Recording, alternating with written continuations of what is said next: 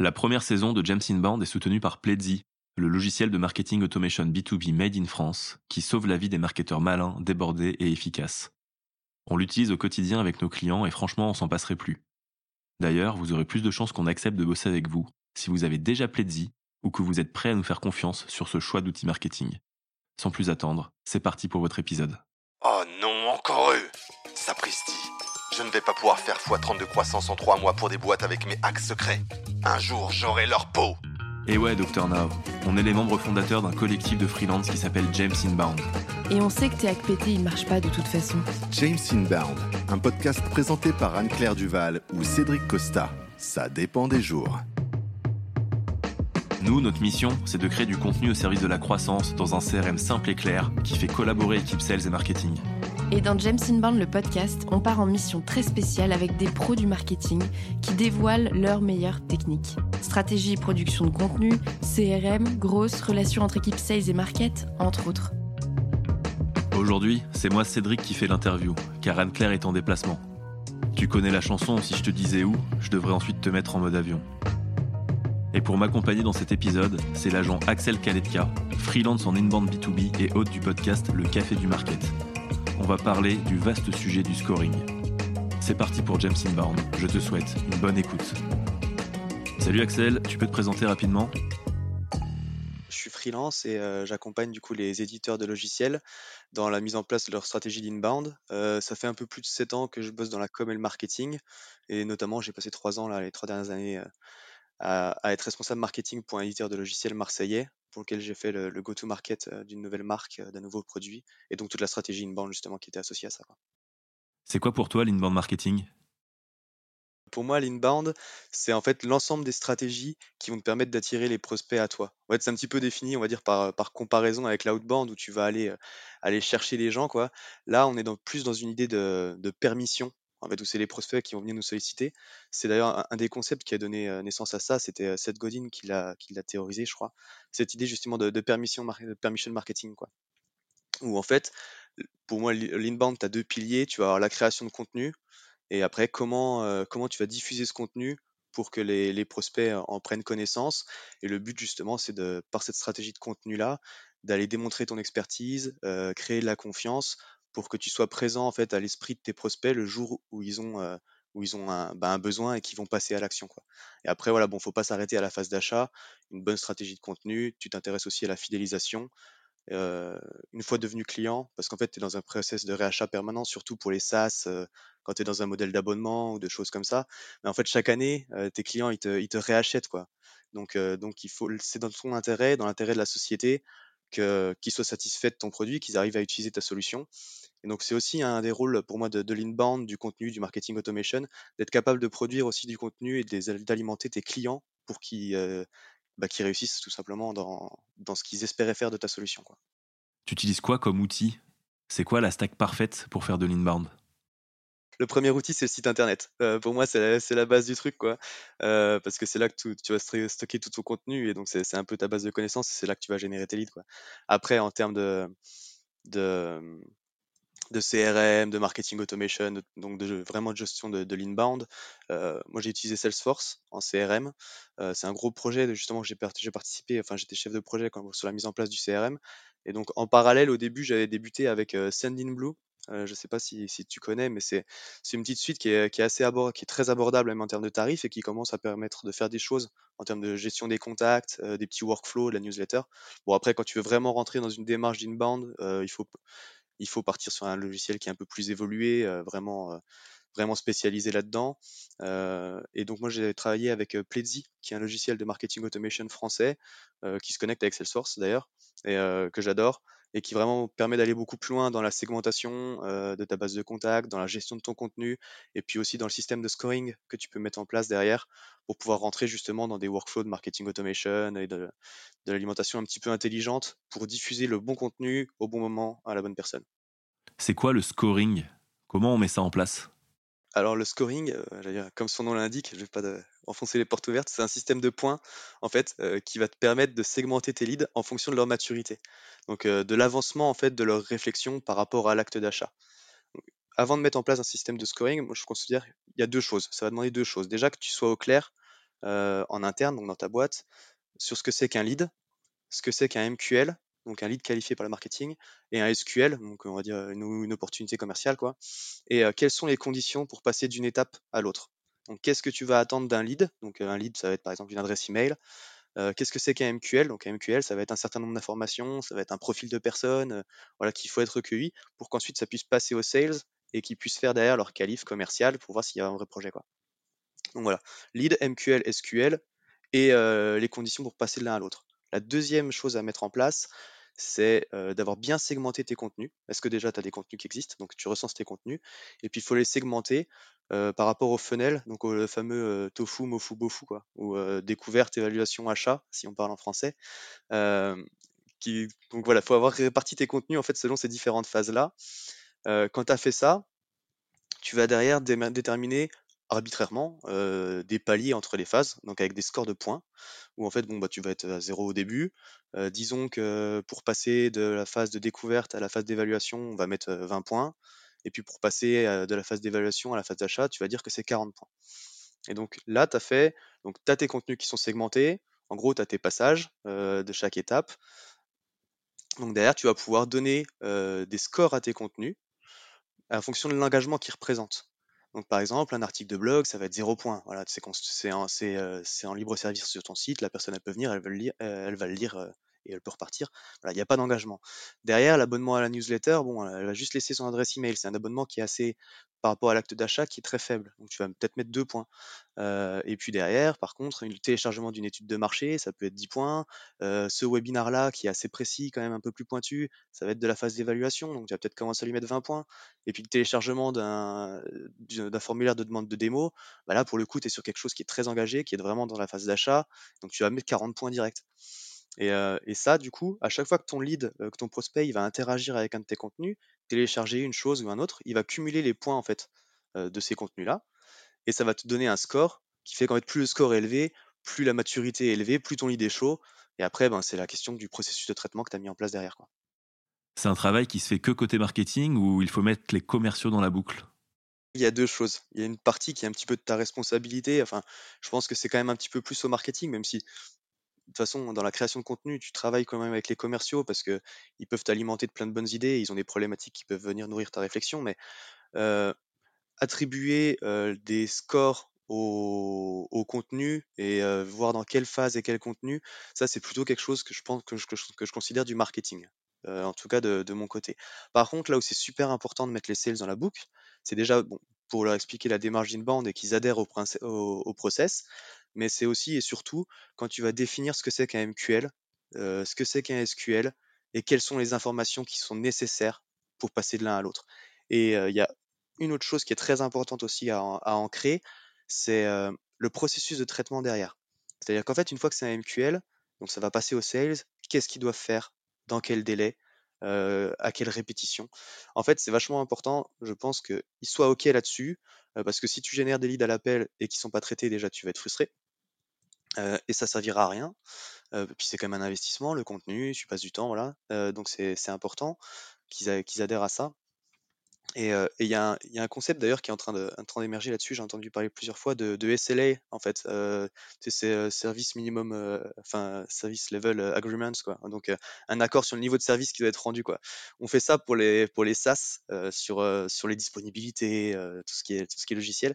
Et en fait, ce type d'accord là entre market et, et commerce, je pense que sur le traitement des leads entrants, c'est vachement important.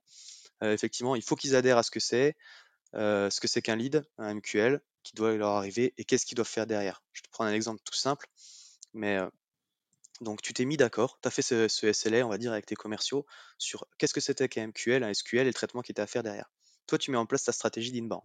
Tu vas générer des leads, tu vas générer des MQL, et en fait, quand tu fais le point avec ton, CEO, CEO trois mois ou six mois après, il n'y a rien qui a été converti donc là, ton CEO va commencer à te poser des questions, tu vois? Et si tu n'as pas fait cet accord-là, ben en fait déjà tu es le seul responsable de ta stratégie et, dans l'absolu c'est toi qui es responsable du traitement des leads. Donc qu'est-ce qui s'est passé derrière, qu'est-ce que tu as mis en place? Là du coup tu vas être un petit peu en délicatesse pour justifier. Et, dans l'absolu c'est toi qui es responsable. par contre, si tu as fait ce SLA avec les commerciaux, tu vas pouvoir commencer à, discuter. Donc là tu pourras dire ok, moi, vous m'avez demandé ce type-là de MQL, j'en ai fourni tant, il y en a zéro qui ont converti, mais, mais qu'est-ce qui s'est passé? Parce que moi, j'ai fait ce que vous m'aviez demandé. C'est les MQL que vous vouliez, et, et, je vous en ai fourni suffisamment. Donc là, tu as discuté avec tes sales. Est-ce que vous, vous avez rempli votre part du marché sur le traitement? Oui, non. Bon, si c'est non, bah, tu sais pourquoi ça n'a pas converti, c'est qu'ils ne les ont pas traités. Donc là, il faut avoir une petite discussion intéressante. Par contre, si c'est oui, qu'ils ont fait ce qui était l'engagement sur le traitement, bah là, du coup, tu vas pouvoir commencer à creuser. Et là, tu vas pouvoir commencer à poser des questions intéressantes. Est-ce que tu as un problème de produit? Est-ce que tu as un problème de discours, d'alignement du discours entre le market, ce que disent les sales et puis ce que délivre ton produit derrière? Genre, est-ce que, c'est, est-ce que ce que tu vends en termes de discours marketing, c'est, déceptif pour le prospect une fois qu'il arrive sur ton produit, il, a l'impression que tu lui as vendu du vent, quoi Ou pas? Est-ce que tu as un problème sur la définition du MQL Est-ce que peut-être tu n'es pas assez exigeant? Ça se trouve, tu n'es pas assez exigeant sur le score que tu lui as donné. les leads que tu passes aux commerciaux, ils sont pas assez matures. Et à ce moment-là, du coup, bah forcément, ils vont avoir du mal à les closer parce que c'est des curieux et qui sont là pour juste pour se renseigner quoi, et qui n'ont pas de projet. Donc voilà, si tu as mis cet accord-là en place derrière, au moins tu es sûr que sur la définition vous êtes OK, sur le traitement c'est fait. Donc après, bah, tu vas pouvoir mettre en, place un, système d'analyse. En tout cas, tu peux te poser les bonnes questions. Quoi. Et si tu es tout seul dans ton coin et que tu as fait ça tout seul, sans interroger le reste des équipes, bah, dans l'absolu, ta seule réponse à, ce problème-là de, conversion, c'est que, bah, que les sales, ils les ont pas traités, mais c'est ta faute parce qu'en fait, tu es un petit peu en porte-à-faux, tu n'as pas mis en place de système qui vont s'assurer que tes leads sont traités. Quoi. Donc la collaboration sales market, c'est super important parce que à la fin, inbound, outbound, peu importe, le but du marketing, c'est quand même de faciliter les ventes. Et du coup, ça se passe comment les relations entre sales et market? Alors là, pour le coup, je pense que ça va dépendre un petit peu aussi au type de sales à qui tu as affaire. Est-ce que c'est des gens qui ont déjà fait de l'inbound ou pas? Est-ce que c'est des gens qui font de la prospection à côté ou pas? Tu vois et, ça, ça va, ça va changer un petit peu effectivement l'attitude que tu vois avoir par rapport à eux. Parce que quand c'est des gens qui connaissent pas du tout l'inbound, effectivement, tu as peut-être un petit peu de pédagogie, de pédagogie à faire. Et c'est pour ça que c'est aussi important d'expliquer. Tu vois, je disais, quand je disais tout à l'heure que le contenu et le score que tu mets à chaque contenu, c'est toi qui le fais. Je pense parce que c'est toi qui as l'expertise de dire qu'effectivement, ça, c'est un sujet plutôt de découverte, ça d'évaluation, ça d'achat. Ça veut pas dire que tu leur expliques pas, tu vois, et que tu discutes pas avec eux que effectivement, voici comment ça se passe, le scoring, voici ce qu'on fait, voici ce que je fais. Et puis après, maintenant, à quel niveau vous, vous pensez que, que vous avez un MQL, il sera suffisamment intéressé, quoi. Mais donc, donc c'est que tu les mets quand même dans la boucle un petit peu pour ça et tu peux quand même leur expliquer. après, bah, du coup, quand c'est des gens qui effectivement n'ont jamais eu, n'ont jamais eu affaire à de l'inbound, tu peux avoir un petit peu de résistance au changement au début. c'est pour ça que c'est important d'être d'être capable de, de se mettre d'accord sur un service minimum pour que bah, ils le fassent, et qu'ils tiennent leurs engagements. Parce qu'en fait, ils se rendent, vite compte aussi, surtout quand ils se font de la prospection à côté, que quand ils ont un lead entrant au téléphone qui a téléchargé un livre blanc, écouté un webinar ou fait une demande de démo, en fait, c'est quelqu'un qui te connaît, qui a reconnu ton expertise et, qui du coup est déjà intéressé. Donc quand tu fais de la, quand tu fais de la prospection et du sortant, en fait tu te, tu te prends des murs toute la journée quoi. Enfin c'est toujours un petit peu difficile. même les très bons les, très bons sales en, prospection, tu as énormément de déchets quand même. quoi. Alors que là, tu as des gens qui sont intéressés par ton sujet, qui t'ont reconnu comme l'expert et qui du coup sont ouverts à la discussion le plus souvent. Et donc en fait, ils se rendent quand même très facilement compte à l'usage que ben, c'est plus facile de traiter des leads entrants que, que de faire de la prospection. Quoi. On écrit quoi sur un SLA pour que ça se passe pour le mieux? Le point de départ, c'est quand même d'avoir défini ensemble, enfin d'avoir travaillé sur les personas, l'ICP, donc qui va être ton client cible. Parce qu'en fait, c'est ça, tu vas commencer, enfin moi je pense que les informations minimum que je, que mettrais là-dedans, c'est effectivement c'est ce qu'on avait, ce que j'ai dit un petit peu avant, c'est les caractéristiques du MQL. Donc ça va être bah, typiquement, je sais pas, tu vends, tu un logiciel de, de marketing automation, bah, ça va être que c'est un, responsable marketing ou un DG qui tu vas avoir le numéro, le nom, le prénom, la fonction, le numéro de téléphone, l'email, le secteur d'activité de la boîte et puis peut-être le chiffre d'affaires, tu vois, si, si effectivement tu, ou la taille de le nombre d'employés. Si tu sais que tu travailles pas avec des boîtes qui font moins de 20, moins de 20 personnes parce que elles n'auront pas les, la maturité ou le budget pour mettre en place son logiciel, ben voilà, ça, tu vois, typiquement, c'est des critères qui vont venir définir ton MQL, quoi. donc en gros, que le MQL, c'est une personne qui a manifesté de l'intérêt à un certain point de maturité, donc le score, et un certain nombre d'informations qui vont confirmer que la cible, bah, elle peut être contactée et qu'elle est bien effectivement dans, bah, ton périmètre, dans ta cible. Quoi. Et derrière, bah, c'est le, processus de traitement. Donc c'est OK. donc ça, vous, vous voulez ces informations-là, machin. Donc ça, c'est moi qui m'engage marketing à vous les, à vous les livrer. C'est le MQL. par contre, vous derrière, eh ben, si c'est une demande de démo, bah après voilà, ça, va dépendre un petit peu de la typologie du MQL. Tu vois. Quand tu as une demande de démo, c'est un acte qui est très fort dans l'engagement. On sait que dans ces cas-là, 35% ou 50% du temps, c'est la personne qui répond en premier, la boîte qui répond en premier qui gagne le deal. Donc il faut être super réactif. Et donc typiquement, bah, voilà, une demande de démo, quand ça arrive par là, c'est scoré très haut direct. bah, ça, il faut que ce soit traité dans les 24 heures, dans les 2 heures même, tu vois, si c'est possible, le, plus rapidement possible. Et, par contre, quand c'est quelqu'un à MQL qui va passer les 20 points parce qu'il aura téléchargé un livre blanc, fait une autre action, des choses comme ça, bah, tu vas dire, OK, ben ça c'est un peu moins urgent que la demande de démo, il faut qu'il y ait un premier contact, peut-être par téléphone, dans les 48 heures, tu vois? Et puis, par contre, et puis dans les trois premières semaines, si tu l'as pas eu, bah, il faut qu'il y ait deux relances téléphoniques en plus du premier contact, et puis trois emails à côté pour, pour, pour, pour prendre des nouvelles, tu vois? Et puis ça, c'est ton nombre de contacts minimum sur un délai minimum. Je dis pas que les étapes que je t'ai livrées là, c'est forcément ce qu'il faut faire, tu vois, ça s'adapte aussi un petit peu à chaque cas d'entreprise. Mais, c'est le genre de choses sur lesquelles il faut te mettre d'accord, quoi.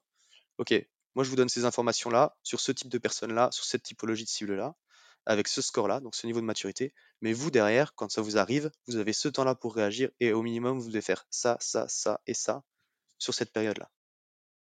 À part le SLA, ça vaut aussi le coup de se faire des réunions sales market pour faire évoluer sa stratégie d'inbound? Ce qu'on avait mis en place, effectivement, c'était quand même bah, du feedback quoi, sur, sur ces leads-là. parce que tu peux suivre les statistiques, tu peux suivre la qualité, enfin, tu peux suivre le traitement et tout. de toute façon, le, CRM et puis Pledzi te renvoie, te renvoie des informations.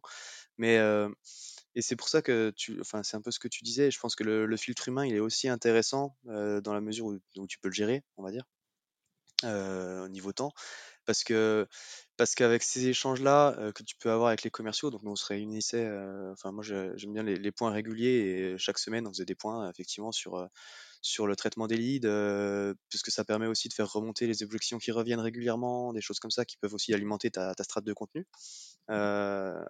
et, et, la, qualité des leads, parce que le, on l'a dit, mais la qualité d'un MQL, la définition et puis le score pour passer de l'un à l'autre, c'est des choses qui peuvent évoluer avec le temps aussi. Si tu te rends compte qu'ils sont pas assez matures, ou alors que tu n'as pas assez d'îles parce que peut-être que tu es trop restrictif. il y a des voilà, tu peux ça doit bouger en tout cas.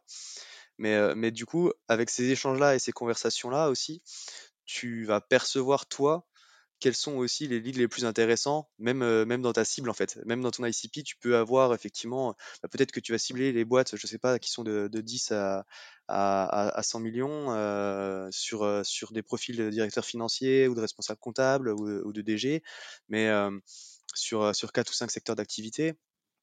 Et, puis, mais tu vois, tu vas te rendre compte que quand même, tu es peut-être un peu plus pertinent sur l'un que l'autre, ou en tout cas, ceux-là, ils vont plus vite, ou tu vois. Et, et ça, c'est des choses aussi que, bah, c'est ou c'est l'humain qui peut qui peut gérer à force parce que parce que tu vas le savoir. Et puis parce que toi aussi tu vas peut-être réaccéder à la fiche parce que tu veux connaître tes donc tu vas réaccéder à la fiche des actions qui ont été réalisées avant. parce qu'au moment où ça score, ce qui est intéressant, c'est qu'avec les cookies, tu peux accéder à tout l'historique de ce qui a été fait avant, même si ça n'a pas scoré. Donc tu peux voir si la personne, elle était là en fait pendant six mois, elle, a lu des articles de blog où elle a rien scoré, puis en fait elle fait une demande de démo. Et c'est pas une personne qui est arrivée par une pub sur Google et puis qui en fait est arrivée directement sur la page et a rempli. Tu vois, et au, au final, tu sais pas si bah, c'est pas que tu sais pas si elle est intéressée ou pas, mais en tout cas, où comment elle a avancé. Elle a fait une demande de démo, donc c'est que quand même, elle, doit être plus ou moins intéressée. Mais si l'autre personne te suit pendant, pendant six mois, bah, tu peux tu peux peut-être mettre une note en plus au commercial pour effectivement lui dire que attention, bah, celle-là, elle nous suit depuis longtemps, elle a, lu plein de trucs sur le blog, donc tu vois, ça donne aussi des petits insights en plus qui font qui seront pertinents aussi quand ils appelleront les, les, les prospects, quoi. C'est quoi ton conseil ultime pour le scoring? Le conseil pour que, ce, pour que ça fonctionne bien, bah, c'est de travailler quand même avec les sales sur, effectivement les différents points de passage. Je pense que ce, qu'on a un petit peu caractérisé par le SLA, c'est c'est vachement important en fait. Et c'est ça qui va conditionner, qui va conditionner la réussite. Parce que ton scoring, dans l'absolu, tes points, ils peuvent être super bons, super pertinents et tout, mais encore une fois, si derrière c'est pas traité, parce que t'as pas d'accord, ça sert à rien quoi. Qu'est-ce qui te prend le plus de temps au quotidien dans les sujets inbound que tu traites et comment tu y remédies? La mise à jour des contenus. Et pour le coup, c'est quelque chose que, que Pledzi fait de façon intéressante. quand tu as mis en place bah, l'intérêt du scoring, c'est de pouvoir faire du nurturing aussi derrière. Tu vas de continuer à alimenter les gens en informations pertinentes pour les faire avancer dans leur, dans leur score et dans leur maturité. Et donc, quand tu mets en place des workflows comme ça pour distribuer les contenus, bah, il faut que ça vive en fait. Et donc, quand tu vas créer de nouveaux contenus, tu vas devoir mettre à jour des workflows. Et, donc ça, ça peut vite, quand tu crées beaucoup de contenu, être, bah, être une corvée, quoi. Tu vois, d'aller mettre à jour constamment des workflows. Et donc là-dessus, Pledzi fait quelque chose d'intelligent, avec sa campagne intelligente, justement, qui, qui, moi, je trouve, fonctionne bien, où, justement, en fait, tu vas aller caractériser tes contenus par le score, par la phase de, de maturité, par l'intérêt, par le type de personne que ça peut intéresser aussi et donc derrière, il y a une campagne de nurturing intelligente qui, en, fonction de l'interaction de la personne avec tes précédents contenus et de son score, va aller proposer des contenus pertinents selon ses intérêts et selon sa phase de maturité, justement de façon intelligente, où tu vas paramétrer la pression et tout que tu peux mettre dessus et le rythme à quel ça part. Et donc ça, c'est vrai que ça fait gagner quand même beaucoup de temps. Merci à toi Axel pour ton expertise et ton partage d'expérience. Ça va pouvoir scorer sec maintenant. Quant à nous, dans James Inbound, on se retrouve la semaine prochaine pour un épisode qui te sera présenté par Anne-Claire. Et si tu as des besoins en inbound marketing d'ici là, n'hésite pas à nous envoyer un petit message à Anne-Claire Duval ou à moi, Cédric Costa, sur LinkedIn ou via notre site jamesinbound.com. À très vite. Vous ne vous débarrasserez pas de moi comme ça. Je suis le Dr Now et je ne peux pas laisser ce podcast exister. Je compte sur vous pour ne pas vous abonner et pour leur laisser une review sur Apple Podcast et Spotify.